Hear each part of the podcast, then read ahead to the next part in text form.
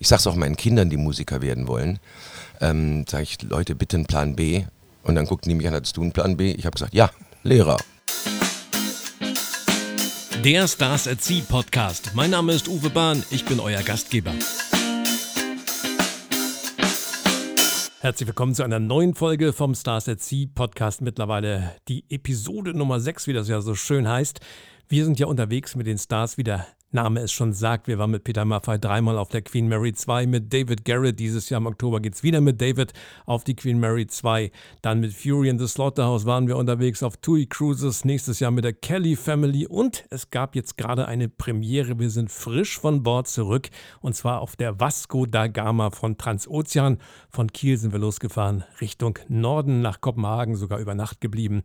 Dann nach Göteborg und zurück. Viele Stars waren mit uns an Bord und alle, die dabei waren, Vielen Dank, dass ihr mit uns gereist sind, in See gestochen seid. Er war auch dabei, ihr habt ihn gerade eben schon gehört. Matthias Reim, eine Riesenüberraschung, wie ich finde, so das Schlager-Image, was er so hatte, hatte ich auch vielleicht so ein bisschen im Hinterkopf.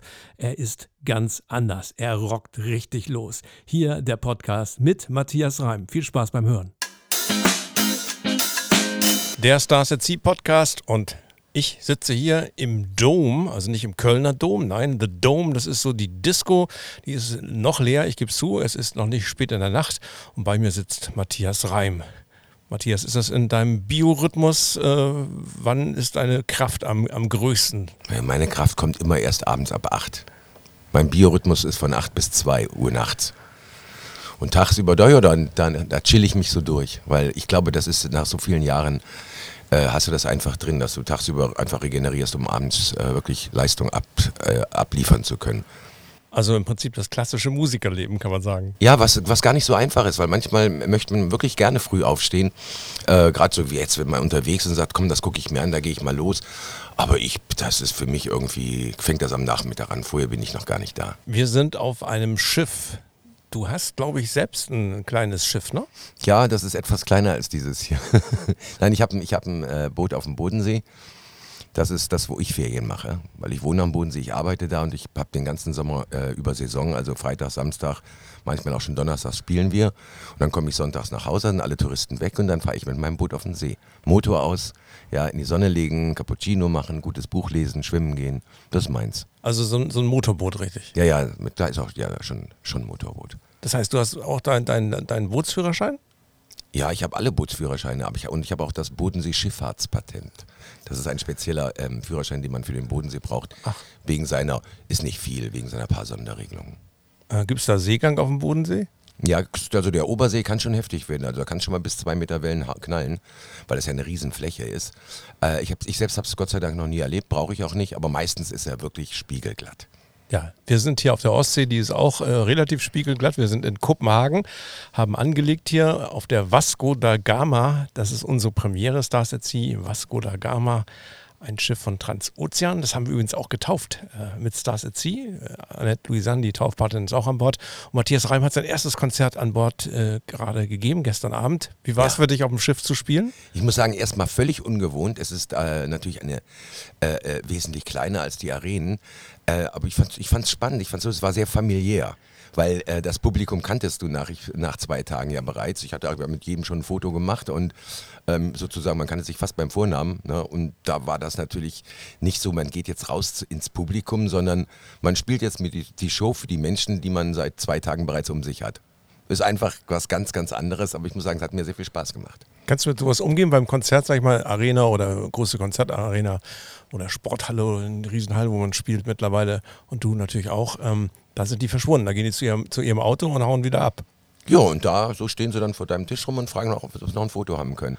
Äh, nein, aber die haben sich, sind, sind alle sehr höflich. Also ich muss sagen, es war eine sehr positive Erfahrung und ich muss sagen, ich habe auch wirklich Spaß gehabt. Es war mal etwas völlig anderes. Ja, man sitzt ja da, wo man sitzt, um jetzt zu chillen, Cappuccino zu trinken, oben auf dem Deck, wo der Pool auch ist. Ja, da kann man dann, äh, kann ich dann meiner Crew beim Aufbauen zuschauen, was ich sonst nie mache. Ja. Ja, und war sogar auch für den Soundcheck zu haben, was ich sonst auch selten mache, weil klar, ich saß ja sowieso da rum. Ne? Wo will man auch hin, wenn man auf dem Schiff ist? Ja, wir müssen mal dazu sagen, es ist praktisch wie ein Cabrio. Man kann das Verdeck vom Pool aufmachen, äh, dann ist es offen, das wird aber nun nicht ganz so prall, von daher haben wir es geschlossen und es war so, ein, so eine Kombination aus, aus, aus, Schwimmhalle und Konzertarena, oder? Ja, Ja, und am Nachmittag beim Soundcheck, da äh, es muss man das ist halt so eine, so eine Glaskuppel, die sich dazu, die dazu fährt. Und da schien dann mal die Sonne und da war das natürlich massiv heiß drunter. Jetzt konnten wir das Dach natürlich nicht aufmachen wegen der, wegen der Lautstärke, in die, äh, die wir fahren. Da wäre ja ganz Kopenhagen zusammengebrochen. Also, aber es, es war heiß beim Soundcheck und es war sehr angenehm beim Konzert. Das muss ich mal sagen. Also ich habe dich, äh, natürlich kenne ich dich äh, lange als, als Konsument, äh, auch aus NDR 2 Radiozeiten, als das rauskam, verdammt, ich liebe dich, bald 30 Jahre her. Ich hätte nicht erwartet, dass du eigentlich ein verkappter Rocker bist. Ähm, ja, das ist, ich glaube, das erwarten die wenigsten, die mich nur im Fernsehen sehen oder sich mal die CDs an, anhören. Das ist dann immer so dieser Mittelweg zwischen Rockshow und Schlager.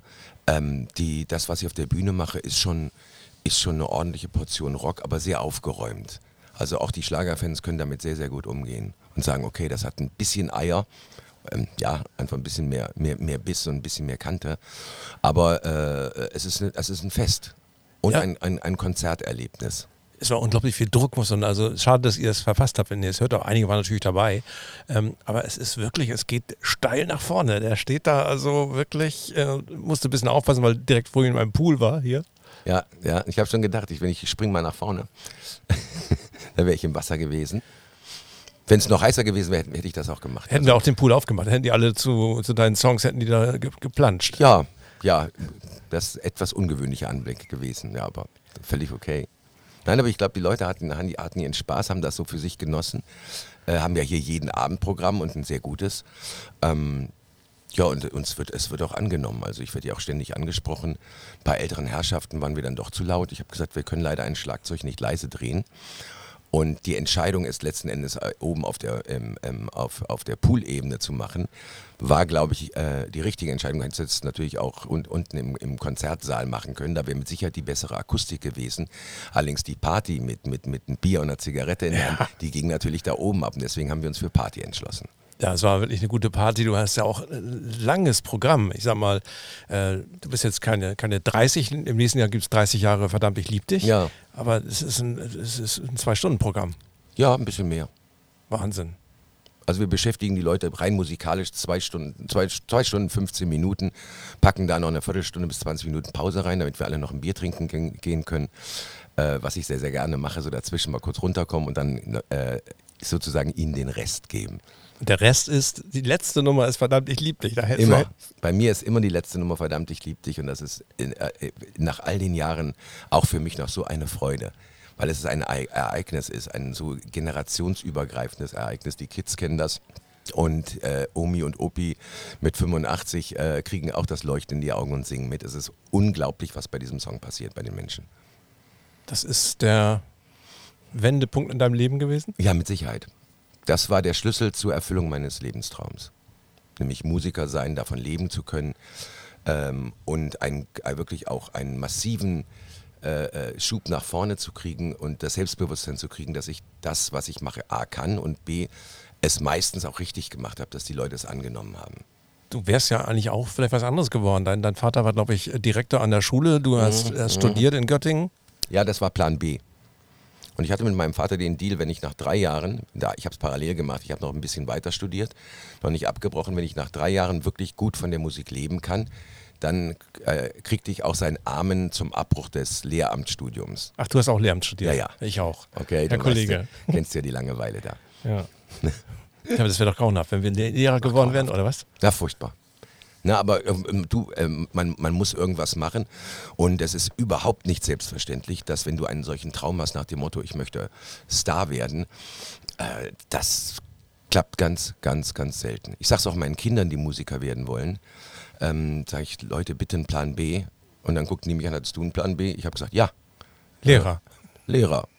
Ja, und dann lachen die immer und sagen, wir haben ja dann unseren Papa, der zieht uns schon durch, bis es klappt. Mhm, sag ich, mhm, klar, mache ich natürlich in diesen Zeiten Lehrer. Stell dir vor, wir beide wären Lehrer. Du wärst, welche Fächer hättest du gehabt? Ich hätte Englisch und Deutsch Lehramt am Gymnasium, also äh, Sekundarstufe 2, Klasse 11 bis 13. Ich hätte Grund- und Hauptschule, da sind die noch einigermaßen. Da sind sie noch nett. Nett. Es kommt natürlich immer darauf an, in was für einer Region du bist. Wenn du in einer Großstadt bist, ist das mit Sicherheit schwieriger, als wenn du in, in, einer, in einer, äh, einem äh, alteingesessenen Kleinstadtgymnasium bist. Da ist es dann doch noch ein bisschen traditioneller und sind die noch ein bisschen, sagen wir, ähm, disziplinierter. Stars at Sea ist unser Podcast hier. Wir sind auf der Vasco da Gama, dem Schiff, wo wir ein Festival haben mit Nico Santos, mit Annette Louisanne, mit Marquez und eben auch mit Matthias Reim. Der hat sein Konzert schon hinter sich. Heute Abend ist Nico Santos auf der Bühne. Ähm, so Reisen mit dem Schiff, mit dem großen Schiff. Ähm, was wäre ein Ziel, was dich mal reizen würde, wenn du nur den Bodensee kennst, sag ich mal? Naja, ich, gut, ich, ich kenne ja inzwischen wirklich die halbe Welt. Ich war überall. Ähm, was ich an diesen ähm, Kreuzfahrern so enorm attraktiv finde, ist, dass ich total chille. Ich schalte wirklich völlig ab, weil es ist so ein bisschen dieses symbolhafte Leinen los. Du kannst nichts machen. Wenn du dann raus bist, hast du kein Telefon mehr, kein Internet mehr. Du hast endlich mal frei. Und wenn du es ankündigst bei deinen Geschäftspartnern und bei deiner Familie und Freunden und so weiter, wir sind auf Kreuzfahrt, die lassen dich auch in Ruhe, weil sie, meistens kriegen sie dich eh nicht ans Telefon. Und das hat einen ganz, ganz gewissen Zauber. Ja, und dann eben, du, du fährst, du gehst ins Bett und bist am nächsten Morgen in einer anderen Stadt. Du ja, kannst vom, von deinem Balkon gucken und sagen, ach, gehe ich heute da rein oder bleibe ich einfach mal liegen. Heute ja, warst du nicht in Kopenhagen, ne? Gehe ich, doch, ich war heute mal, heute bin ich mal rausgegangen, weil ich war das letzte Mal vor ähm, äh, 49 Jahren hier, oh. als elfjähriger Junge. Ähm, und den Tivoli habe ich noch erkannt, sonst habe ich nichts mehr erkannt. Ja, und dann, wie gesagt, aber ich bin, bin auch gar nicht so ein, so, so ein Stadtgucker. Ich finde das, wenn die alle von Bord sind und so ein so wirklich gechillte Pool-Lounge da oben hast, äh, finde ich herrlich. Einfach mal nichts tun. Ein gutes Buch, ja, oder eine gute, gute Serie auf dem iPad mit Kopfhörern gucken und einfach mal nichts tun. Du hast, kannst dauernd futtern. Also es ist ja so ein bisschen so eine, ne, man wird ja dazu verdonnert zu fressen. Ähm, weil es ist wirklich auch, es ist auch lecker. Es, irgendwie ist es ganz, ganz anders, als wenn du jetzt in einem Hotel bist. Ja, und dann dieses, dieses, ich schlafe ja auch so gut, wenn dieses, bei diesem leichten Schaukeln. So dieses leichte, leichte Vibrieren, was so ein Schiff hat, wenn es nachts über den Ozean geht und du guckst ja. mal raus und manchmal siehst du andere Schiffe. Also es hat schon was. Also wenn, wenn ich mich entscheiden würde, Matthias, äh, zehn Tage Urlaub, würde ich einen Kreuzfahrer nehmen. Und wohin, äh, wenn, du Aber die ich Route? wahrscheinlich, in, in, dieser Jahreszeit würde ich wahrscheinlich Mittelmeer machen. So dass man noch Sonne hat und auch mal wirklich am Pool liegen kann und ein bisschen schwimmen kann. Äh, so eine Nord nordische Richtung ist auch gut, aber da äh, musst du für geschaffen sein. Na, du musst also gerne in, in, in, kälterem Wetter auf Deck stehen mit einer dicken Jacke. Das ist nicht so meins. Ich finde es ganz herrlich, wenn ich ein T-Shirt anhabe und eine Jeansjacke drüber und ja, auch weg damit und jetzt auf die Liege. Ähm, also wie auf der Bühne, bis, bis, auf die Liege halt, ne? Ja, genau, wie auf der Bühne, bis auf die Liege. Ähm, Du bist durchtrainiert. Du siehst durchtrainiert aus. Es wird viel gegessen hier. Es gibt ja auch ein Fitnessstudio. Bist du jemand, der auch äh, eine Menge handelt oder ja. viel tun muss? Ja, ich mache es jetzt hier nicht auf dem Schiff, äh, weil äh, das sind immer andere Maschinen. Ich habe zu Hause so eine, so eine Muckibude, also so ein richtiges Fitnessstudio mit, mit Sauna und Schwimmbad und also wirklich einen ganzen, ganzen Stall voll Maschinen. Die benutze ich, wenn ich zu Hause bin, auch viermal die Woche. Das muss ich auch machen. Ich bin jetzt 61, ich muss fit bleiben. Ich bin schlank, Gott sei Dank, aber ich will auch definiert bleiben und dieses dieses äh, Training hilft dir einfach, A, die, die ganzen Gelenke, die Muskeln und so weiter zu erhalten und auch einfach äh, diese Peaks, die du auch auf der Bühne brauchst. Ja, du hast so Songs, wo du einfach Feuer geben musst. Ja, dass du da nicht irgendwie äh, keine Luft mehr hast und sagst, oh, ich kann nicht mehr. Das kommt ja gar nicht in Frage. Also das ist das, wofür ich das trainiere und ein kleines bisschen natürlich auch für die Optik. Fällt dir das schwer, so eine, so eine Disziplin zu haben, wo du äh, ich, manchmal habe ich überhaupt keine Lust, aber ich weiß immer noch, wenn ich zehn, zehn Minuten gemacht habe, freue ich mich. Da kommt ja auch dann dieses, dieses komische Hormon und dieses, weiß gar nicht, ist Endorphin oder heißt das, glaube ich. Ähm, das kommt dann zur Geltung und ich merke das. Ich habe danach massiv gute Laune. Ähm, der ganze Körper fühlt sich anders an und ähm, es, es hilft mir wirklich, diese, diesen, diesen von mir so geliebten Job wirklich leicht zu machen. Dass diese, diese Arbeit auf der Bühne zweieinhalb Stunden zu stehen, sich zu bewegen, zu singen äh, oder Gitarre zu spielen, das ist nicht ohne. Ähm, ich komme aber von der Bühne und könnte theoretisch sagen, komm, machen wir nochmal. Musiker, das wissen wir, haben Höhen und Tiefen, haben Hits und Flops. Uh, Udo Lindenberg ist durch ein tiefes Tal gegangen und wie Phoenix aus der Flasche sozusagen bei ihm. Das ist die Eierlikörflasche. Jo. Genau, die Rolling Stones äh, hatten auch Phasen zwischendurch Keith Richards und so weiter. Wo sind deine Höhepunkte und deine Tiefpunkte in, in dieser unglaublich langen Karriere? Ja, die, der erste Tiefpunkt äh, kam natürlich, mit dem musste ich rechnen, ich war Popstar. Ich war Bravo-Star. Ich habe den goldene Bravo-Ottos und sowas gekriegt. Diese Stars haben eine ganz kurze äh, Haltbarkeit. Ja, die werden schon vom, dieses System ist so, dass sie spätestens nach anderthalb Jahren komplett ausgetauscht werden und in diesen Zeitschriften nichts mehr ähm, zu suchen haben. Und dementsprechend bricht dir dann auch deine Teenie-Klientel wieder weg. Mhm. Ja, die hatte ich bei den ersten zwei Tourneen, da waren die 14, 15, 16-Jährigen in den ersten Reihen und haben zu Tausenden gekreischt und geschrien und die waren dann weg. Und da kam dann eine schwierigere Zeit, was, was machst du dann? Die Älteren haben mich als, als, als äh, dann, auch wenn sie bei den Konzerten waren, haben gesagt, oh Gott, das ist ja eine Teenie-Veranstaltung, lass mal. Und da bin ich natürlich na, erstmal in einem Tal versunken. Äh, ich habe zwar weiter Platten gemacht, aber die waren lange nicht mehr so erfolgreich.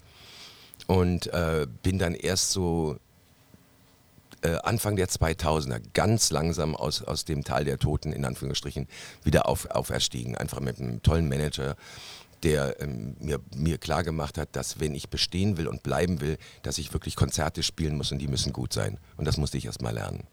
Also wirklich lernen zu unterhalten, lernen wirklich live zu singen, ähm, die Menschen äh, zu fesseln und ihnen Geschichten zu erzählen, nicht rumzualbern und zu sagen, hey, wir sehen hier mal, ne, so, wie, wie, so eine Schülerband, sondern äh, ernstzunehmende Konzerte zu, zu, lernen. Und das hat er mir wirklich beigebracht und so fingen wir 2001 äh, so an, wieder durch die Städte zu ziehen. Da waren dann zwischen 400 und 700 Leute in den kleinen Hallen.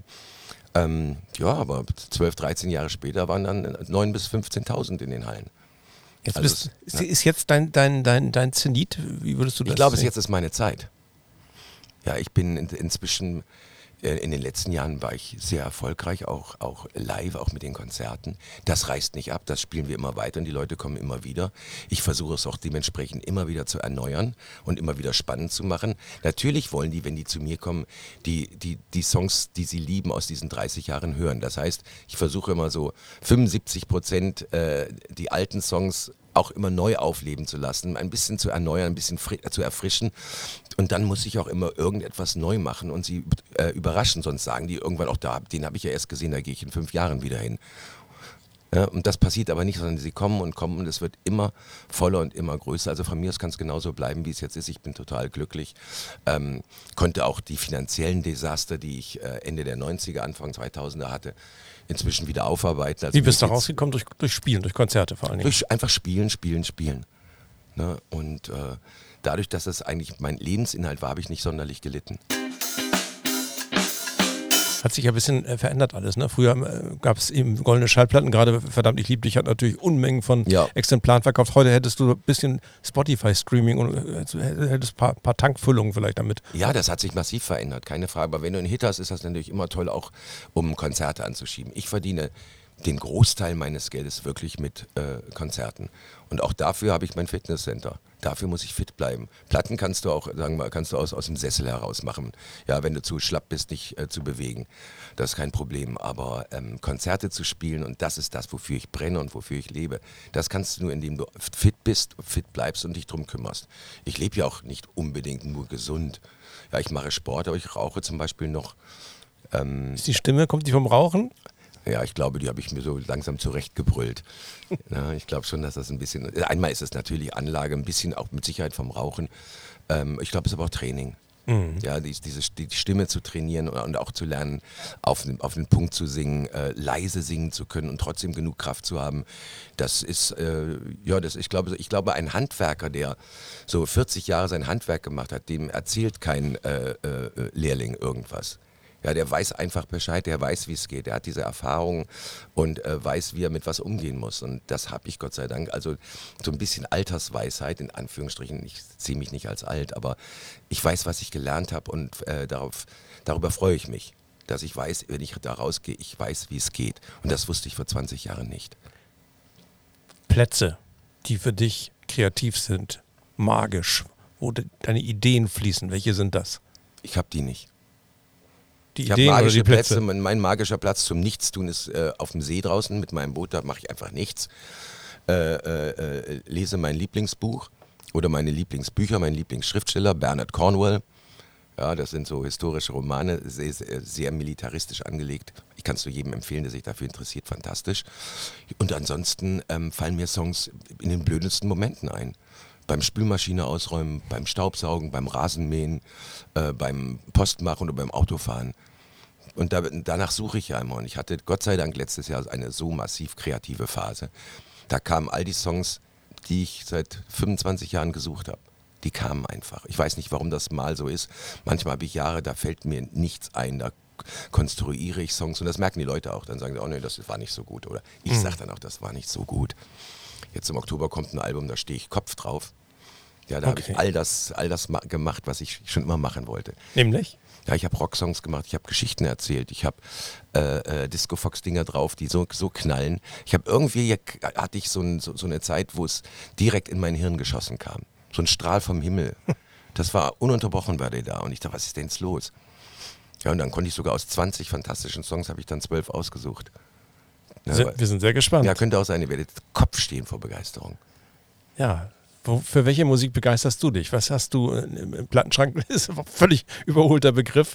Ähm ja, mein, aber ich habe ja noch sowas. Ähm, ich, äh, nach wie, ich bin einfach ein, Kind der 70er Jahre, das hat mich geprägt und wenn ich, wenn ich Pink Floyd höre oder Uriah Heep oder Black Sabbath, da, da, da freue ich mich, das ist meins und wenn ich in mein Fitnesscenter gehe, sage ich immer, ah, äh, Alexa, spiel was von The Who oder der spiel was von Led Zeppelin und dabei trainiere ich dann. Das klingt gut. Der Weg nach Wacken ist nicht mehr weit, wenn du so weitermachst. Ja, die, die, ich glaube, da äh, schlage ich irgendwann auch nochmal auf. Ähm, weil es, es, wäre also musikalisch überhaupt kein Problem. Was ich und meine Band mache, äh, da können viele von denen massiv einpacken, wenn wir kommen. Du könntest auch covern. Du könntest also, sagen wir mal, Whole Lotta Love ist von Led Zeppelin ist ein bisschen zu hoch, wahrscheinlich von der Stimmlage. Ja, ich würde es ich ein bisschen nach unten setzen müssen. Ähm, das ist der äh, ähm, äh, Plant, Robert Plant. Mhm. Ja, und der hat ja sogar das Glück, dass er noch mit äh, 70 da hochkommt. Also der äh, macht, spielt ja immer noch und singt und hat immer noch diese ganz eigene Art zu singen. Ich liebe das. Wenn, wenn die das nicht ver verlieren. Und ich hatte nie so eine, so ein, ich war nie so ein Rockschauter, ganz weit da oben. Mhm. Ich komme immer noch relativ hoch, also ich schaffe das hohe G noch. Aber ähm, das schaffe ich dann nicht mehr jeden Abend auf der Bühne. Ja, wenn du also auf Tour bist, musst du einfach mal einen Halbton oder einen Ton runtergehen, dass du es noch mit einer gewissen Leichtigkeit Oder gute Backing-Vocals haben. Gute Backing-Vocals, die dann äh, den Druck oben machen und ein bisschen ein paar die Terzen drüber stimmen, das, das gehört einfach dazu, weil du äh, in einem Studio, wenn du einen Song aufnimmst, da kümmerst du dich um den einen Song, aber wenn du Abend für Abend auf der Bühne stehst und zweieinhalb Stunden äh, singen musst, dann musst du das so setzen, dass die Stimme nie überlastet ist, dass du eine Leichtigkeit dabei hast, weil das geht, das kann man dementsprechend arrangieren. Letzte Frage im Stars at Sea Podcast mit Matthias Reim. Wo möchtest du in zehn Jahren sein? Auch gerne vielleicht auch wieder hier. Ich möchte einfach genau das weitermachen, was ich jetzt mache. Ich möchte, dass die Konzerthallen gut gefüllt bleiben. Von mir aus ein bisschen mehr. Ich möchte keinen Hype.